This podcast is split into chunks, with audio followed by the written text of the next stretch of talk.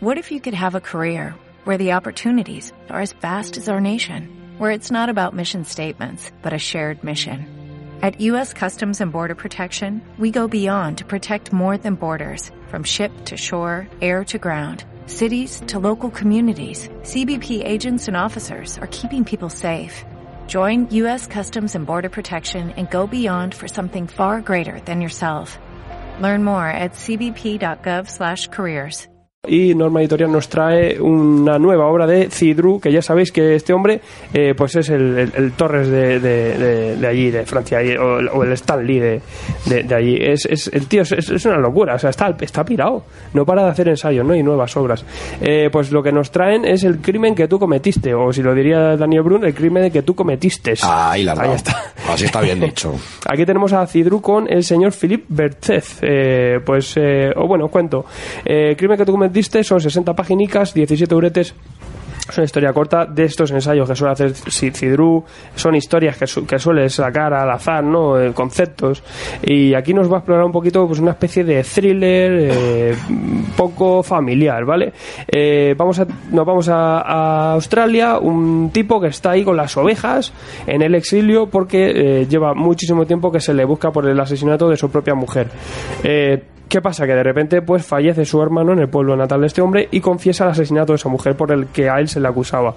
Eh, volverá al pueblo pues simplemente pues, para cerrar todo este capítulo en su vida y, se va a encontrar pues con todo su pasado y todo y todo esto que toda esta movida en la que se le ha metido porque él lleva muchísimos años pues eh, aislado eh, para que no le metan en la cárcel por, por el asesinato eh, que se le acusaba ¿no? a la vez mola mucho la introspección sobre con su mujer porque su mujer está todo el rato hablando con él ¿no? no, no en forma de espíritu sino que tiene todo el rato una discusión entre ellos porque al parecer esta mujer era muy muy ligera de cascos entonces eh, la, trama era eh, esta mujer en el pueblo, el papel que tenía, ¿no? Eh, pero bueno, se explora un poco también pues, toda esa relación familiar, la situación que nos plantean, es decir, nos va manteniendo todo el rato la, duda, ¿no? De, pues, oye, pues, ¿cómo la mataron? ¿Y por qué la mató? ¿Y su hermano, por qué fue su hermano en vez del otro, ¿no? te va metiendo todo el rato en ese, en ese concepto. como os digo, es una serie muy, muy cortita, es muy concreta, se acaba muy rápido.